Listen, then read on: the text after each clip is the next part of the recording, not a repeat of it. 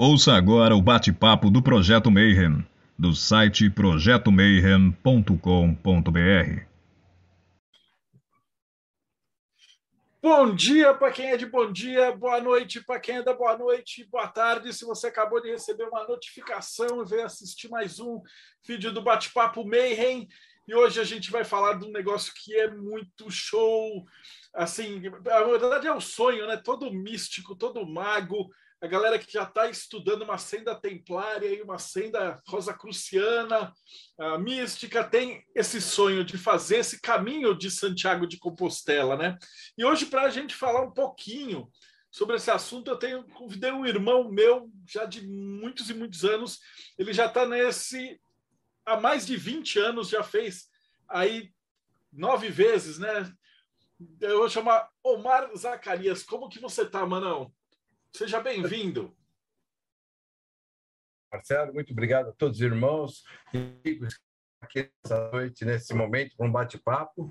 E vai ser um bate-papo descontraído, onde vamos conversar um pouco sobre o caminho Santiago de Compostela e outros caminhos eh, por esse mundo e aqui no Brasil também, né?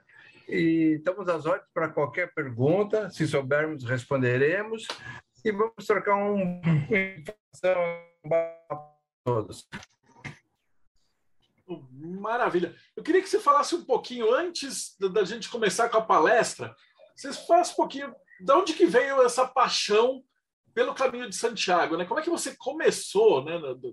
Que a gente tem muito irmão que assiste, mas também tem muito profano também. Então eu queria que você falasse um pouquinho da tua vida. Então você foi para a maçonaria, que eu sei que tem uma vida dedicada à maçonaria, né? Então, de onde que veio essa tua paixão e por que, que você escolheu esse caminho e como é que isso te levou para Compostela? Perfeito. É, sobre caminhos, espontâneo, vou fazer o caminho de Santiago de Compostela e travei a ideia. É, dois, quando eu tinha 13 anos, isso há muito tempo atrás, 1963, eu tinha 13 anos, eu quis passar o carnaval numa cidade chamada Cornélio Procópio, lá no Paraná.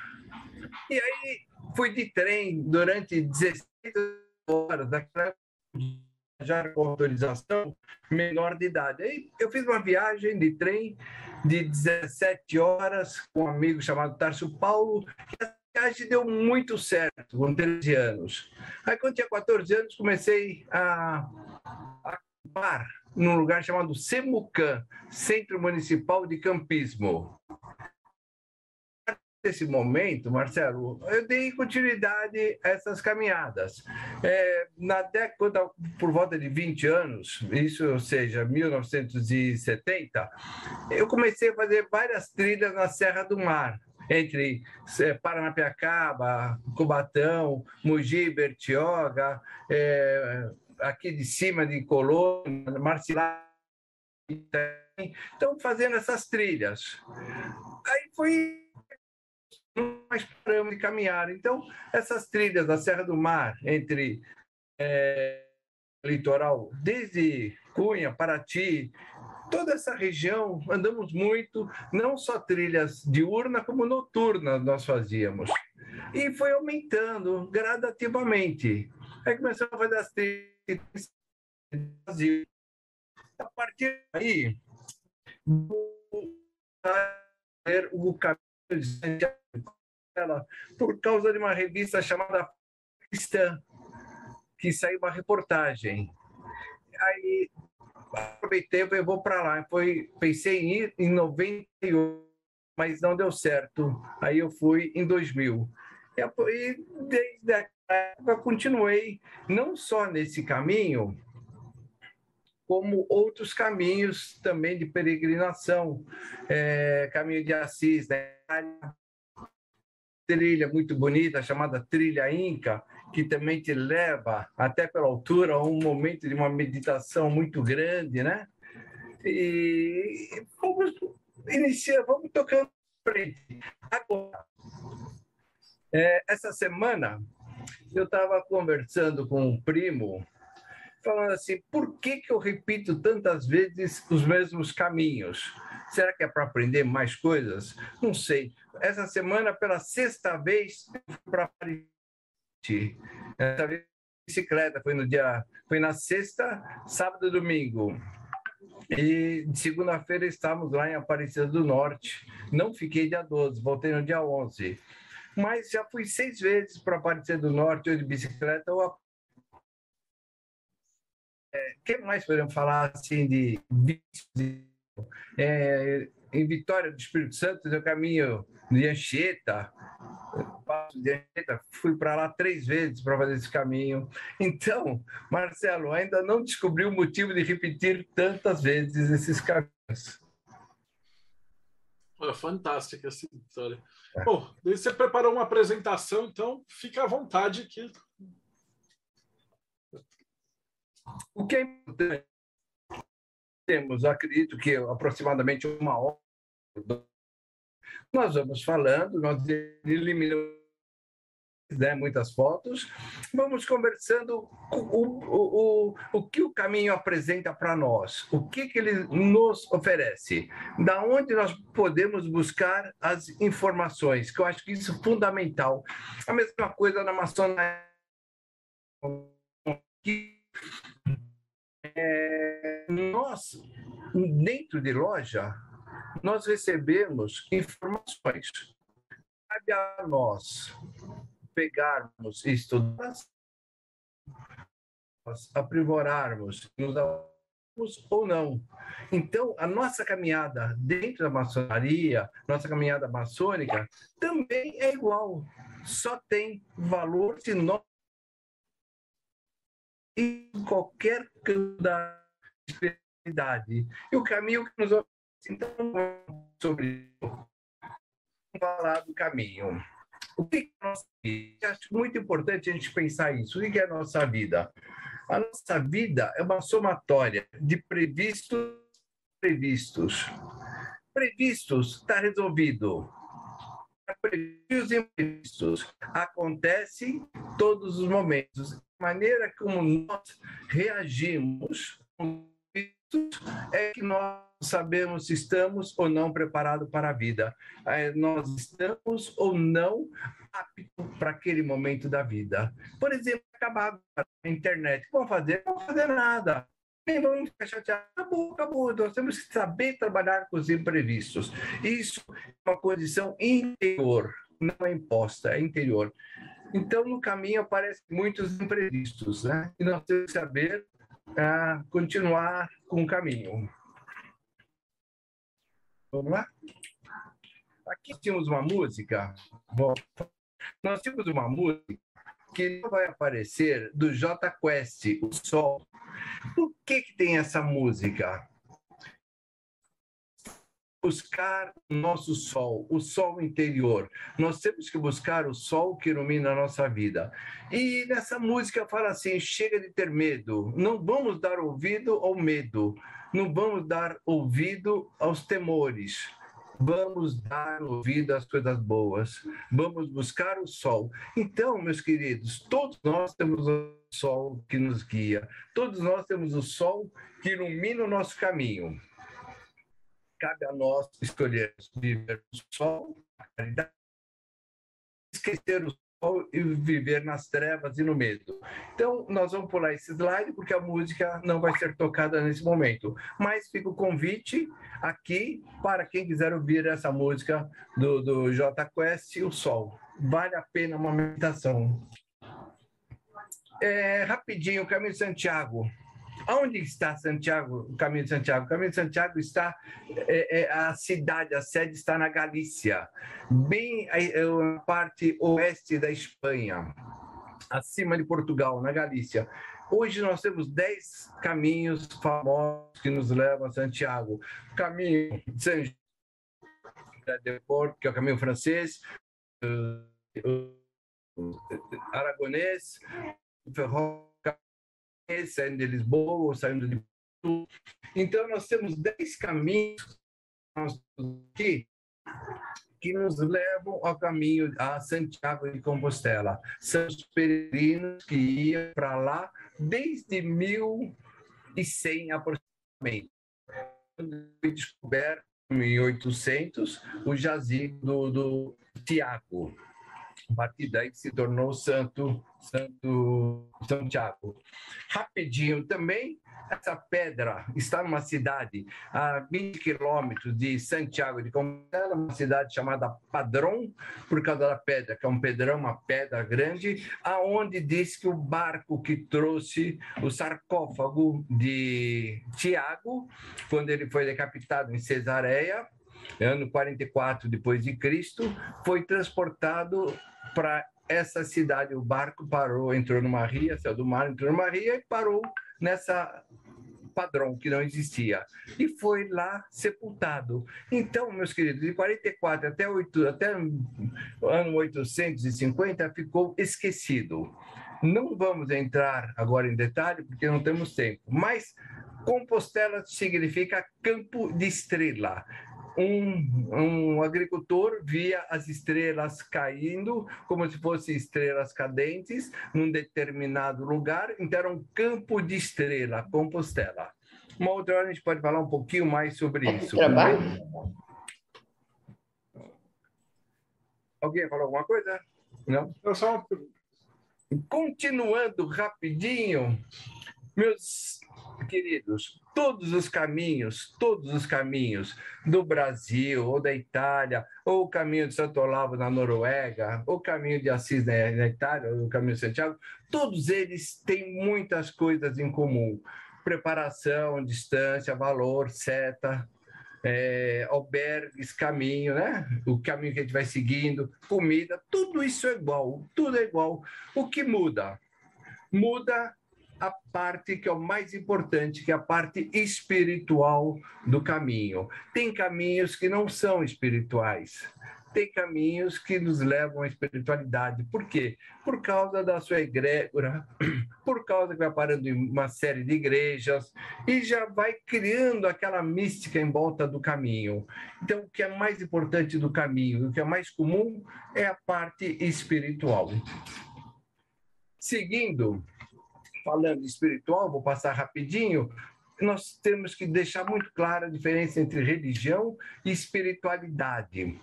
É muito importante. A religião nos ajuda, mas nós temos que alcançar a espiritualidade, a nossa espiritualidade interior.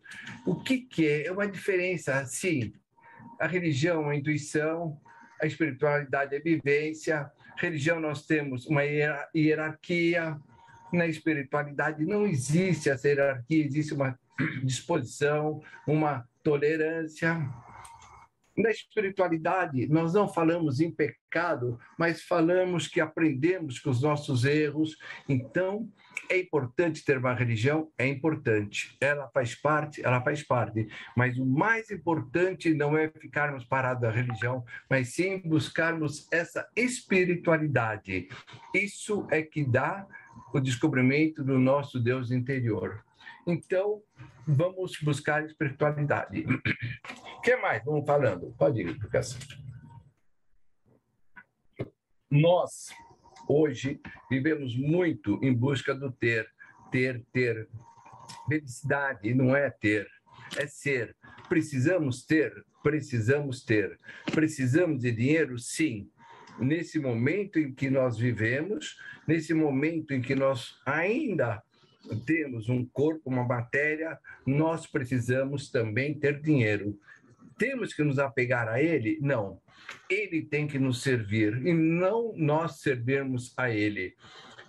Isso a gente vê muito claro nesse próximo slide. Aqui é uma capela chamada Capela de Évora. Capela dos Ossos, em Évora, em Portugal. Aqui, foi, essa capela foi criada em 1700 e pouquinho.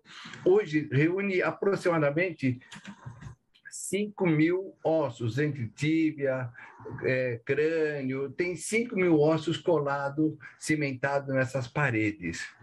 E o que, que o pároco, que era um franciscano, quis mostrar com isso? Ele quis mostrar o seguinte: nós, que aqui está escrito lá na entradinha da igreja, da capela, nós, ossos que aqui estamos, pelos vossos esperamos. Então, ele quis mostrar a, que nós somos temporário demais. Temporário demais. Os nossos ossos vão ser iguais a esses 20 participantes que temos aqui na reunião. Não vai mudar, vão ser iguais. Então, nós somos iguais. Então, nós precisamos trabalhar essa parte da temporalidade. Nós somos transitório, nós não somos eterno. Então, nós temos que viver o nosso melhor a cada momento. Isso o caminho explica muito. A paz, pode ir mais para frente, Luquias. Eu estou com o Lucas, meu neto, que está me ajudando. Meus queridos, é, a paz. A paz é algo interno. Nós ainda precisamos, nós precisamos ainda falar. Esse livro que eu leio me dá paz, esse lugar me dá paz, essa música me dá paz. Eu vou para o mar, sento com a cadeira, vendo ah, as ondas, isso me dá paz. Então, nós temos ainda é, encontrar uma maneira de ter essa paz sem precisarmos buscar auxílios externos. Nós temos, então, quem é, foi iniciado sabe da, da, da, da, câmara que nós passamos lá no início, vamos falar só a câmera aqui no início, aquele local é um local que a gente tem que parar para meditar, que através dessa meditação, dessa conscientização, dessa introspecção que a gente vai achar nossa paz. Então, nossa espiritualidade nos leva à paz, leva a buscar o nosso Deus interior. Tudo isso tem a ver com o caminho? Tem. Por que tem a ver? Porque aqui, meus queridos, nós passamos o dia ah, de carro a 70, 80 por hora, nós passamos com o Facebook ligado, com o celular ligado, é, o WhatsApp, é, vendo as notícias do Google, nós olhamos tudo o que acontece no mundo e às vezes esquecemos de olhar aquilo que acontece conosco. E lá no caminho, nós andamos a 5 por hora a pé, 4 por hora. A média de um dia de caminhada, a média, não passa de 3,5 por hora, a média. Então, a 3,5 por hora, você tem tempo de ficar pensando nas coisas que você fez naquele dia e na sua vida. Então, leva essa reflexão, leva essa, essa busca interior. Vamos lá, Lucas. Então, vamos encontrar e vamos achar o contato com o nosso Deus. Vamos para frente? Vamos falar de curiosidades do caminho. Eu não sei, Marcelo, a dinâmica, se alguém pode perguntar ou não, se fica para o fim, né? A gente costuma deixar para o fim. O pessoal eles usam o chat e eles vão fazendo a pergunta, mas você não precisa se preocupar. Eu vou lendo o chat e vou te fazendo a pergunta. Perfeito. O caminho tem curiosidades, tem histórias, tem lendas que nós vivenciamos e não sabemos o, a origem, mas é importante vivenciá-las. Cruzeferro. Essa Cruzeferro era bem pequenininha que está lá em cima. Aonde que está? Está em Fonsebadon, depois de Astorga um lugar quase que abandonado, que agora está sendo reconstruído. E aí o que as pessoas fazem? O que nós fazemos, os peregrinos? Nós, antes de irmos para lá, nós pensamos algumas coisas que gostaríamos de mudar na nossa vida algumas coisas que gostaríamos de, acrescentar, de, de largar, de deixar os nossos vícios, vícios, vaidade, defeitos, seja lá o que for que nós queremos abandonar. Então, o que nós fazemos? Pegamos uma pequena pedrinha, pequena, uma pequenininha, paralelepípedo, uma pedrinha, e a gente vai como que se energizando aquela pedra com as coisas que nós não queremos ter. E nós levamos conosco na viagem, na mochila. E saímos de, de, de, de Saint-Jean, Pé de Porto, vamos indo, vamos passando, passando. Quando está chegando aqui em Fonsebanon, nessa cruz de ferro, os peregrinos depositam a pedra, deposita a pedra no pé dessa cruz e faz uma oração. Junto com essa pedra, fala assim: olha, você bom deixar aqui esse vício, vou deixar de fumar, de beber, de falar mal, de ser egoísta, vou deixar disso, deixar daquilo lá, não interessa o que vou deixar. O importante é deixar lá. E a gente vai embora largando esse vício lá. Funciona ou não funciona? Depende de cada um. Depende de cada um sabe? Se nós formos aquele assim, falar, na segunda-feira vai modificar minha vida, não hoje, aí não funciona. Mas se falar, vai modificar hoje a minha vida, aí funciona, aí funciona. Então, isso é uma curiosidade que tem um caminho que eu não sei quando começou, mas existe. Muito interessante e todo mundo participa. Vamos para frente? É, sabe que é muito legal no caminho, que a gente traz, traça um paralelo com a nossa vida? Olha, essa ponte era uma cidade chamada Ponte de Lima, cidade de Lima, Ponte de Lima. É, em Portugal, quase já chegando na Espanha, chegar em Tui. É, é muito linda essa ponte. E tem uma história muito interessante, mas vamos deixar para outra vez. Agora, olha que gostoso caminhar. Olha que gostoso caminhar nessa ponte. Tranquila, em paz, reto. Assim é a nossa jornada em alguns dias da nossa semana, do nosso mês, da nossa vida. Em seguida, em seguida, nós encontramos esse tipo de terreno na nossa vida. Esse tipo de terreno aí nós estamos vencendo de bicicleta também, barro, dificuldade, choveu, lama. E também nós temos isso no nosso dia a dia. São momentos que nós temos que superar para podermos viver. Então, são momentos difíceis que temos na nossa vida. Então, nós temos que. Volta um, Lucas. Ah, nós temos que beber do doce e ao outro. Olha outro. Esgotar o amargo. Nós temos que beber o doce e esgotar o amargo. Então, e aonde que nós crescemos? Nós crescemos na dificuldade. Esse terreno é difícil a bicicleta patina, aí você põe o pé no chão, o pé fica com barro, aí você vai pedalar, o pé escorrega do barro, aí o pé de vela bate na canela, você se machuca. Isso acontece na vida também. A gente se machuca muitas vezes e está com o barco para frente. Então, nós temos que saber lidar com os terrenos da nossa vida. Isso é para o nosso crescimento. Ali. E também nós encontramos na nossa vida caminhos difíceis, mas firmes. Você fala, eu vou vencer essa etapa, eu vou vencer essa montanha. E tem que vencê-la, porque senão você fica parado do lado de cá. E quando você olha, fala assim, vai dar um dia de jornada, vai dar um ou dois ou três, não faz mal. Mas se nós não iniciarmos com o primeiro passo, nós nunca venceremos essa jornada. Então, nós temos essas montanhas na nossa frente e nós temos que vencer também no dia a dia. Essas informações o caminho dá? O caminho nos dá essas informações se nós quisermos buscá-las. Senão, nós passamos pela pista boa para a pista de barro, passamos por essa montanha e não pensamos nem um pouco nisso. Pode ir, Lucas.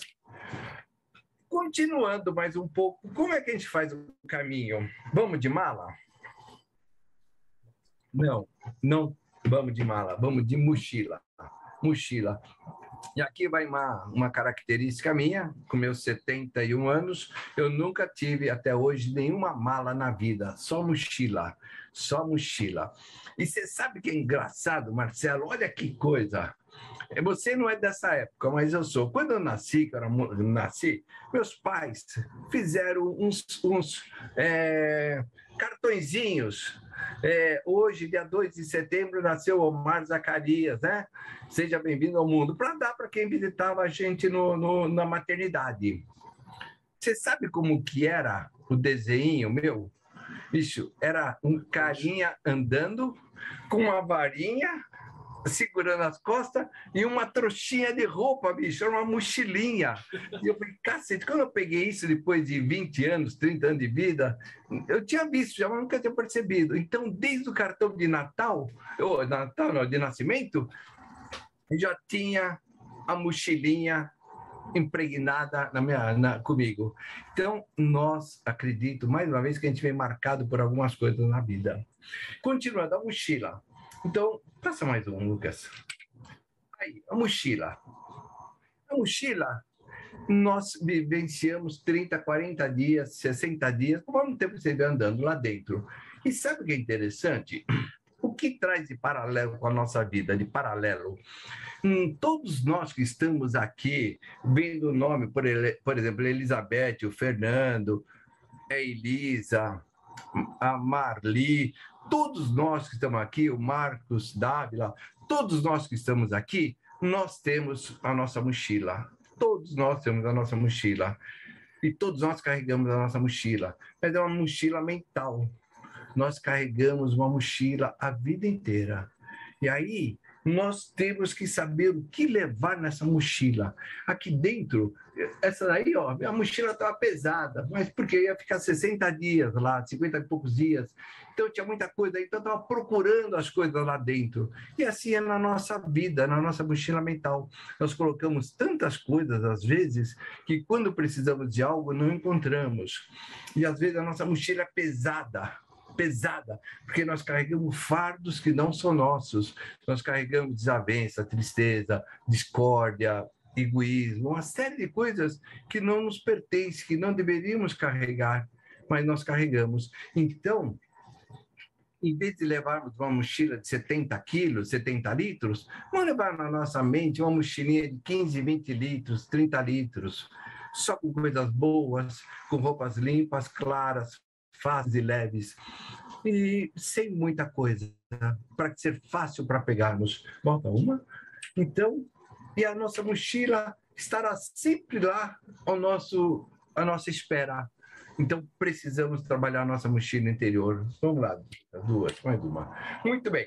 Caminho Santiago, como que nós nos achamos? Não tem o é, Waze, não tem Google Maps, Nada. O que, que nós temos? Setas, setas amarelas, setas amarelas. E essas setas começa lá longe, onde nós vamos iniciar o caminho. A primeira seta que a gente vê do caminho é quando nós falamos, vamos fazer o caminho, quer dizer, aí nós vamos até a Associação do Caminho de Santiago de Compostela, pegar a credencial e lá eles carimbam com uma seta, né? A gente recebe uma setinha pequena para pôr na lapela. É a primeira seta que indica o caminho. E nós vamos fazendo o caminho seguindo essa seta, seguindo, mais uma, por favor. Seguindo, seguindo, seguindo, até chegar em Santiago. Até chegar em Santiago. E agora vamos parar nesse minutinho e falar assim: existe setas fora do caminho de Santiago? Existe, existe todos os dias nós seguimos as nossas setas. Se quisermos segui-las, são as intuições. Essas setas indicam os nossos caminhos, são as nossas intuições, são as nossas informações interiores. Então, às vezes eu falo assim, eu vou fazer isso. Aí depois eu falo, não, vou para lá. Puta, vou dá errado. Mas lógico, nós tivemos uma intuição nos informando que deveríamos fazer e não fizemos. Outra coisa, que quem é casado sabe disso. Eu falo, ah, vou fazer tal coisa. Minha esposa fala assim: não, mas acho que é melhor, não sei não, se fosse você fazer outra coisa. Que a gente não ouve a voz dela, delas, que tem uma sensibilidade muito aflorada, que a gente vai pela nossa convicção, que não sei o que lá. Não só esposa, pode ser filha, né? irmã, que elas dão umas informações e a gente não segue, são as nossas setas, a gente bate com a cabeça no muro e volta, né? Então, nós temos que aprender a seguir essas setas que nós temos no nosso caminho. São as setas, são as intuições. Isso é muito fundamental. E temos que trabalhar cada vez mais essas intuições. Mais uma, querido. Ah, essa daqui eu acho muito legal, sabe? Olha, Santiago de Compostela, 475 quilômetros, está faltando ainda 475 quilômetros. Putz, mas se falar eu saí de 880, já caminhei 400. Olha que legal, já caminhei 400, então não está faltando 475, está faltando só 475, porque antes faltavam 880. Então nós temos que saber visualizar a situação. Nós temos que saber olhar as coisas de uma maneira clara. Putz, quanto que falta não é importante, o importante é quanto venci. Às vezes nós estamos preocupados com o problema, mas nós nunca valorizamos as nossas vitórias, nós nunca valorizamos aquilo que nós vencemos na vida. Se nós passamos a pandemia, nós já somos vencedores mais uma vez na vida. Nós estamos aqui, então, temos que saber olhar não quanto falta, mas quanto aquilo que já passamos e vencemos. Continuando, mais uma seta. Ah, sim. Aqui, essa seta, essa, essa, essa moreta mostra 20 quilômetros faltando para o caminho final do caminho de Santiago de Compostela, né? Então, nesse momento, bate uma tristeza muito forte. Assim, Pô, andei 880 e agora está chegando, eu estou feliz? Não, a gente não fica feliz, a gente fica triste, porque está acabando uma vivência absurdamente fantástica. Aí dá um dia de caminhada, fala, putz, hoje chego lá. A gente fala assim, consegue continuar assim mais um tempo, porque é muito gostoso, muito bom, muito forte. É, então, aqui falta 20 quilômetros. A partir daí, vai de quilômetro em quilômetro até chegar lá, né? Marcando. Vamos lá para frente? Agora vamos falar rapidinho de albergue também, né? E onde que a gente dorme? Nós dormimos em albergues.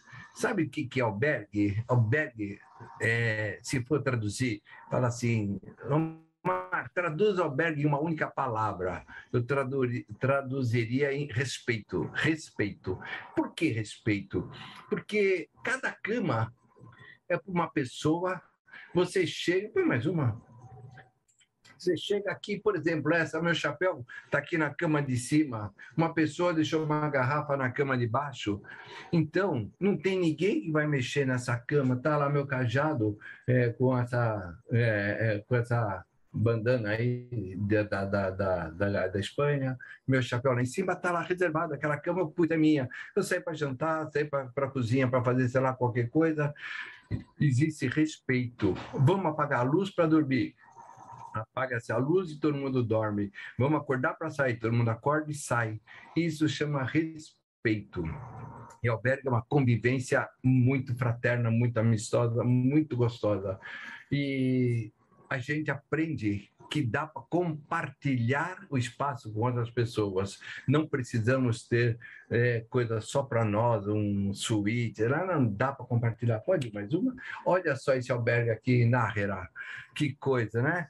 É, 120 camas, 120 camas. E alguém ronca, ronca. E alguém solta pum, solta pum é, alguém não sei o quê, sim. E, e sapato? O sapato ficou lá fora na entrada, ninguém entra, deixa a bota lá fora pendurada, né? E a tua mochila tá aí? Tá. E um não mexe na tua mochila, nem você mexe as outras, ninguém mexe. Respeito, respeito. Então, a tradução para mim de albergue é respeito.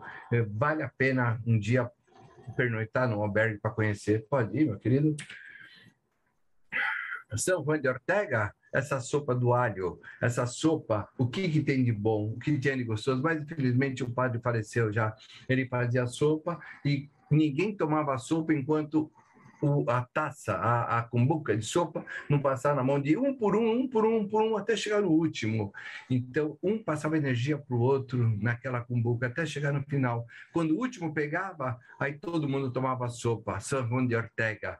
Mas não sei se ainda continua ou não essa, essa história da sopa de alho. Mas daí chama compartilhar. Pode ir? E pessoas, pode ver assim pela, pelo jeito, pessoas de vários lugares, vários países, vários é, tipos de pessoas diferentes, idade e tudo mais. Então, é, um, é, é compartilhar. Pode ir, Lucas. E quem mais que temos no caminho? Já chegando perto da Galícia, onde acontece isso, queimada. Não sei quem conhece essa bebida chamada queimada. É feito com pinga, é, casca de, é, perdão, com laranja, açúcar, cravo, canela e uva. E é feito como? É flambado. Você põe fogo e vai flambando. Você vai queimando a bebida. Você vai flambando. E à medida que, to, que as pessoas vão participando, é, um fez e os outros vão continuando, flambando com a. Deixa eu ver se dá assim, com a, com a concha, né? Para que a bebida, o fogo não se apague. Que cada momento que você vai fazendo isso, você vai falando aquilo também que você quer queimar da sua vida. Quase igual aquilo que nós vimos na, na, na cruz de ferro. Você vai queimando aquelas coisas e lá é, na Galícia, eles usam insetos que deixam a gente, o bichinho deixa a gente meio é, nojento, assim, falam rato, barata, pulga, traça, minhoca, para essas coisas todas, né? E vão queimando, eles usam essas nomenclatura, como que nós pudéssemos falar outras coisas, minha, meu egoísmo, minha raiva, minha tristeza, né? vamos queimando. Então, essa bebida, aí depois ela fica é, só a parte central dela já perdeu um pouco do teor alcoólico, fica muito gostoso. A queimada é mais uma característica do caminho. Pode ir, Lucas? Marcelo, não estou sabendo de horário. Como é que tá? Ah, aqui não tem horário nessa, no, tá. nesse, nesse então, podcast, não tem horário. Tá. Aqui, é, por exemplo, aqui, sempre quando a gente fala de compartilhar, o que o caminho ensina, sabe, é coisa que nós, infelizmente, temos que aplicar, é, aplicar mais na nossa vida. Então, por exemplo, esse brasileiro, é, num determinado dia, nós encontramos lá em né? acabei de esquecer a cidade agora, é, Burgo. E ele chegou 10 horas da noite sem comida, sem nada. Eu falei, pô, eu tenho muita comida aqui. Tem, tem. Então toma aí e come. Passei comida para ele comer. Passamos dez, cinco dias sem se ver. Aí, em determinado dia, nós fomos para caminhar cedo e chegamos, estava tudo fechado. E ele Encontrei com ele novamente, aí ele falou assim, porra, eu falei assim, não acho nada. Foi, eu tenho muita comida aqui, você quer? Eu falei, quero. Então, aí, lanche, não sei o que, sei lá. Sabe o que, que é interessante? Aquilo que a gente chama aqui fora de ação e reação. A maneira que a gente age, a gente recebe. A maneira que a gente faz, a gente recebe. Então, quando nós falamos, puxa, estou fazendo tal coisa para os outros, na verdade, nós estamos fazendo para nós mesmos. É ação e reação. Então, você hoje você entrega alguma coisa para alguém, amanhã você vai receber também aquilo de volta e muito bem recebido tanto para o bem quanto para o mal, tanto para a coisa certa quanto para as coisas erradas. Se nós quisermos fazer errado, nós vamos receber errado também. Isso é ação e reação. Pode ir, Lucas. Da mesma maneira, nesse próximo pode pode ir. Aqui, nós estamos sem dinheiro. Sem dinheiro. E aí, Obrigado, amor. Nós estamos sem dinheiro. Trocamos dinheiro com essas pessoas. E aí, trocamos não, eles emprestaram dinheiro para nós. Aí nós andamos dois, três dias lá na frente, passamos no caixa eletrônico, sacamos e devolvemos o dinheiro. Isso é muito importante que o caminho nos ensina. Nós temos que abrir o coração e desapegar das, da, da matéria, porque o que nós fizermos volta de bem para nós novamente. Pode ir? Olha que interessante, gente. Pode, eu, às vezes eu falo essas coisas e as pessoas falam. Ah, Omar, você viaja nas suas ideias, né? Então, eu aí chama, nós estamos chamar Alto do Poio esse lugar. Eu sempre caminhei com um único cajado, aqueles que vocês viram que estavam com a bandeirinha vermelha lá, né? Um único cajado, é meu aquele cajado. Nunca usei dois cajados e nem aqueles bastão. Aí eu estava andando no caminho, uns garotinhos vieram me vender um cajado. Eu como cajado, como cajado, eu não quero, quero. Ah, como cajado, quanto que é? É, um euro, dois euros, tá, dá aqui o cajado. Aí peguei comprei o cajado. Aí eu fui com dois cajados. Aí uma amiga que estava caminhando com a gente falou, Mar, com cajado você se atropela no meio das pernas, com dois você vai cair, né? Você não. Um só se atrapalha, imagina com dois, né? Então tá bom. Aí eu fiquei com os dois cajados caminhando. Tum, tum, tum andei 500 metros, ia subir o alto do Poio. Encontrei esse italiano sentado. Falei, aí, vamos subir? Vamos subir? Falei, vou, tô tomando um ar. Então vamos, um fôlego, tá. Ele falou assim, é, eu, meu cajado quebrou, tô sem cajado. Eu tô pensando como eu vou fazer para subir o, o, o morro e apoiando. Aí eu falei, caraca, bicho, eu tinha um outro cajado. Eu falei, toma esse meu cajado, né? E dei aquele cajado que eu comprei para ele. Eu vou, sério, sério, tá bom, eu quero pagar, não sei o que. Não, não, não precisa pagar, não, pode ficar com o cajado. Então, aí ele fala assim, mas espera um pouquinho, Mar, onde que você viaja? Eu nunca usei dois cajados por que, que eu comprei um cajado a 500 metros e aí na frente alguém pediu esse cajado? Sabe o que chama isso? Nós na vida somos pontífices, nós fazemos a ponte. Nós, às vezes, levamos alguma coisa para alguém que não tem. Não precisamos nem sempre dar do, de nós. Nós podemos fazer a ponte, pegar alguma coisa de alguém e dar para outra pessoa. Nós temos que ser isso, pontífice. Então, nesse momento, eu fui um instrumento para levar um cajado para esse senhor. Aí ele pegou o cajado, ficou todo contente e foi embora caminhar e eu também fui. Nunca mais vi. Então, isso que é importante. Aí pensa, bom, mas é coincidência. Pode pôr o nome que você quiser. Para mim não é coincidência e pronto, né? Para mim é muito, é muito diferente disso, né? Vamos lá, Lucas? agradecimento. Quando chega em Santiago, você agradece, né? Você põe a mão. Aonde essa moça está pondo a mão? Hoje você não pode pôr mais a mão, porque afundou lá, chegou a estar 7 centímetros de profundidade. Chegou tanto assim, agora eles tamparam com vidro. Agradecimento. É, quantas vezes durante o dia nós pedimos e quantas vezes nós agradecemos? Quantas vezes nós reclamamos e quantas vezes nós agradecemos?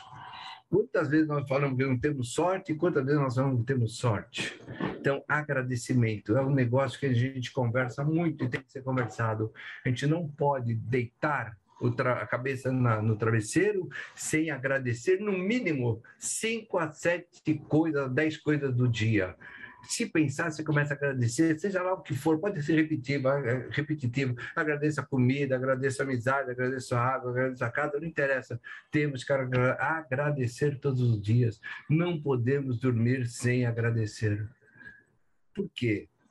Porque nós recebemos gratuitamente a vida e nós vivemos gratuitamente. Então, nós temos que agradecer muito o que recebemos. Então, aqui é um momento de agradecimento. Pode ir? Quando chega na igreja de Santiago de Compostela, tem um bota um show, uma coisa muito linda. Esse Botafumeiro é um cenário que está aqui em cima aparecendo, 60 e ele de uma fumaça, mais um, ele faz uma fumaça é, ele vai lá em cima na nave e volta, que é um show muito lindo. Esse Botafumeiro hoje, ele solta mirra, solta incenso, tudo mais, deixa um aroma muito gostoso e é um momento você está lá Santiago. Mas ele era diferente. E, eh, os padres colocaram várias ervas medicinais. Veja essa fumaça, ele as bactérias é, tinham há 300, 500, 700 anos atrás, evitava que houvesse doença de contágio, né, de, de, contaminar um ao outro. Então, tinha um significado muito sério, que era para preservar a saúde dos peregrinos. Hoje não, hoje é mais a parte ritualística apenas. Pode mais uma? Aí eu boto primeiro. Show que vale a pena entrar na internet pôr bota primeiro de Santiago de Compostela e assistir o vídeo. É um negócio muito lindo. Aqui, clica nela, mas a gente não vai ouvir. Aqui é mais uma música. Se sai. Aqui é mais uma música que vale a pena ouvirmos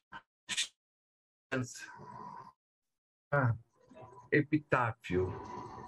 Não sei se alguém está ouvindo a música ou não. É, amar mais. Não sei, está ouvindo, Marcelo? Não. Não. Então, fica aqui o convite.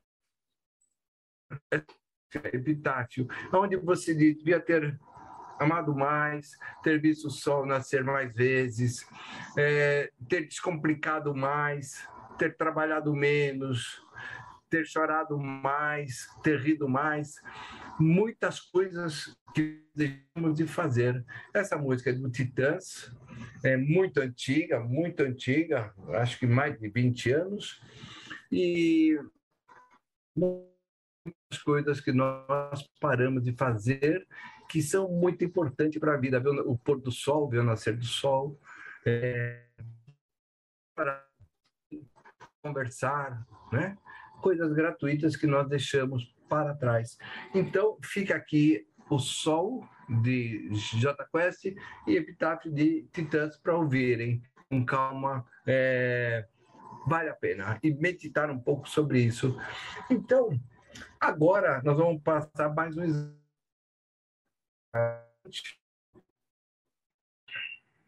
chegando no final do caminho de Santiago, a gente vai até outro lugar chamado Finisterre, que é a parte mais ocidental da Península Ibérica, é onde era o fim da Terra, onde que esse farol iluminava o caminho dos navios para chegar a Finisterre. O que, que tem Finisterre? É, acho muito interessante.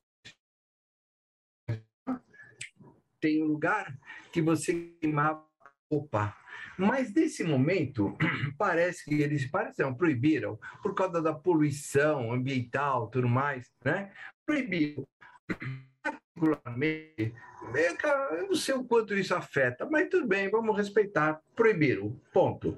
Aí você queimava alguma peça de, de vestuário que caminhou com você aqueles 30 dias, mas você não queimava da mesma maneira como a pedra, da mesma maneira como que fez queimar para agradecer o caminho, agradecer o que você chegou. E eu queimei uma camisa é, lá de mergulho, que era muito que eu gostava muito. Por quê? Não adianta também queimar aquilo que não quero. Se é para agradecer, aqui era para queimar um negócio que me faz a diferença, né? Então aqui você agradecia é, a tua chegada. Mais uma? Volta uma. É, que mais? Aqui, meus queridos, chegando no finalzinho, último amigo do caminho, esse italiano, ele uma roupa estava com a esposa, e eu cheguei, ele fazer a sua ritualística, aí pedi licença para usar o restinho de fogo que ele tinha deixado, falou que sim. Aí eu queimei minha roupa também, e, e aí ele falou se podíamos dar um abraço e esposa tirar uma foto daquele momento único. E nós tiramos uma foto que também tirou, né? Deve ter foto, não sei onde ele está, nunca mais encontrei com ele. Mas o que, que teve de o que teve de importante foi o, a intensidade do momento. A intensidade do momento. Você pode, às vezes, ficar duas horas conversando com alguém e não tem intensidade, não tem nada. E, às vezes, minutos, aquele encontro é muito intenso a comunhão de ideia, de momento, de pensamento, a comunhão de tudo que você vivenciou no caminho, um passa para o outro. Então a intensidade é o que vale, a, a, a força é o que vale. Não adianta você viver 10 anos numa loja maçônica, 20 anos sem ser intenso. Não adianta também estar casado, 50 anos sem intenso. Não adianta frequentar uma igreja católica ou evangélica ou, ou que nem é, hebraica, é, se nós não tivermos a intensidade. Então, o que, que eu aprendi com esses caminhos? Aprendi que o que vale é a intensidade de cada momento. Tudo tem que ser vivido, cada passo tem que ser vivenciado. E esse caminho é importante para nós não é importante para ninguém, é importante para mim. Esse momento foi importante para nós dois, mas ninguém. Então, encerrou esse último amigo do caminho é com isso, a intensidade. Isso fica aqui que eu acho muito importante, ser intenso.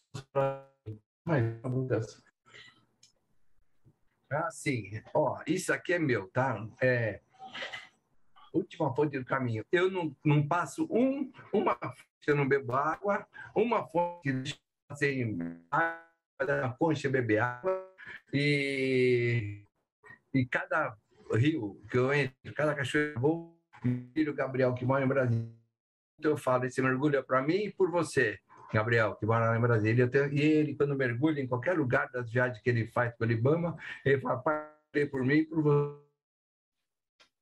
A fonte também é igual. Todas as fontes são de água viva. A gente tem que sobre, é, é, se abastecer delas. Mais uma? E para encerrar, é com essa daqui que eu agradeço é, para aceitar a maneira como eu sou, é, respeitar a maneira que eu sou, como eu vivo, é, colaborar para que as coisas que eu procuro fazer e, e eles colaboram. Por exemplo, hoje, não, 60, não, 90% de ter dado certo essa apresentação, eu devo ao Lucas, meu neto, que está aqui do meu lado, que tem 12 anos colaborando comigo. Tenho certeza que seria muito inferior à apresentação. Então, é importante para mim, a minha família, que respeita essa maneira de ser. Falei, vou para Aparecida do Norte esses dias. Vamos, vamos. Foi junto, é, um amigo chamado Robson foi junto, e vamos pedalar 180 quilômetros, vamos. Aí eu falei assim, sabe que pode acontecer um acidente? Pode. Sabe que pode dar certo como pode dar errado? Sabemos mas vai porque é o que você quer fazer na vida. Então, é isso que é importante, esse respeito que eles têm pelas coisas que eu faço. Por isso que dá para fazer o que eu faço. E o Lucas que está aqui, que eu agradeço muito a presença dele, ajuda, que é esse carinha. Grande Lucas. Obrigadão mesmo por ter ajudado a gente com os slides. Acabou. Isso aí. E que viva os teus sonhos. Nada se realiza se não iniciar com sonho. A primeira coisa é sonhar. A primeira. Pensou, sonhou, em prática que dá certo. Marcelo, meu irmão, acabou. Fantástico. Deixa eu voltar para a gente. Opa.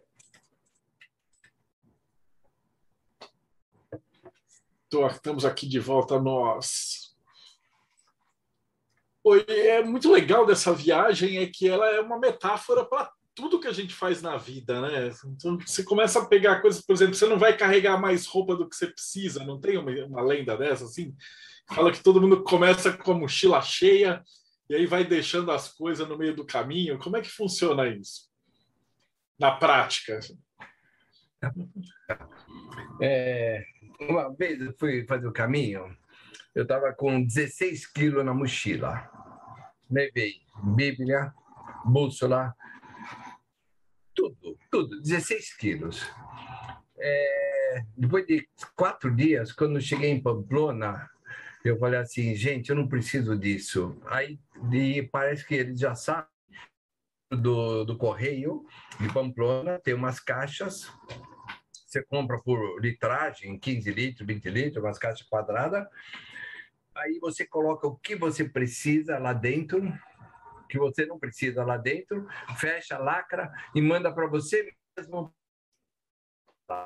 Quando tem 25 dias ela já está lá em Santiago te esperando. E, ela, e aí vai para lá, chega lá, você pega. É... Marcelo, você quer ver como a gente não precisa das coisas tanto? É, é, atrás, eu fiz uma mochila de 8 quilos, né? 7 quilos, 8 quilos. Meu filho também de 7, 8 quilos, Gabriel. O Daniel ia chegar dois dias depois.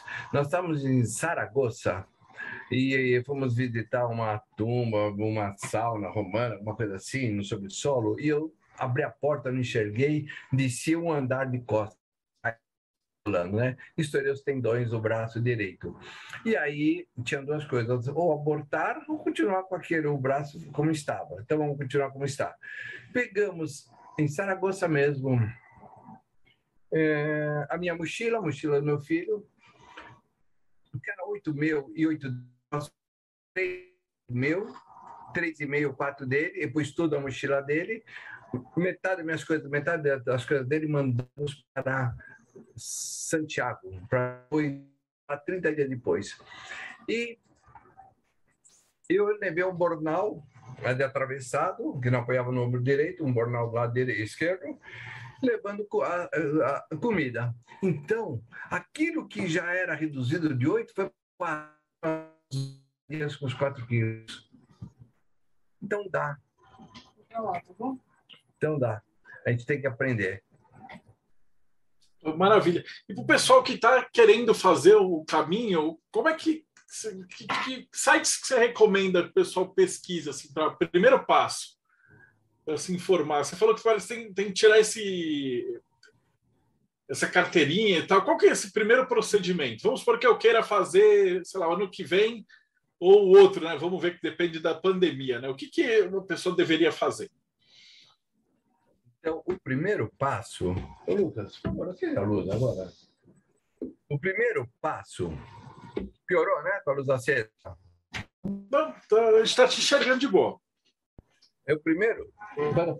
O primeiro passo é, eu acredito que a pessoa fala assim: eu vou definir a, a época, é muito a época e os dias antes de comprar passagem, porque às vezes a pessoa chega uma pessoa para pegar orientação para fazer o caminho de Santiago e falar: ah, já comprei a passagem, quero fazer o ah, comprei para 20 dias. Você não vai fazer. Ponto. Melhor fazer o caminho português. Então, acredito que a primeira coisa é você definir o tempo que você tem. Definir o tempo. Qual o tempo? Eu tenho 25 dias. Então, você vai escolher um caminho de 20 dias.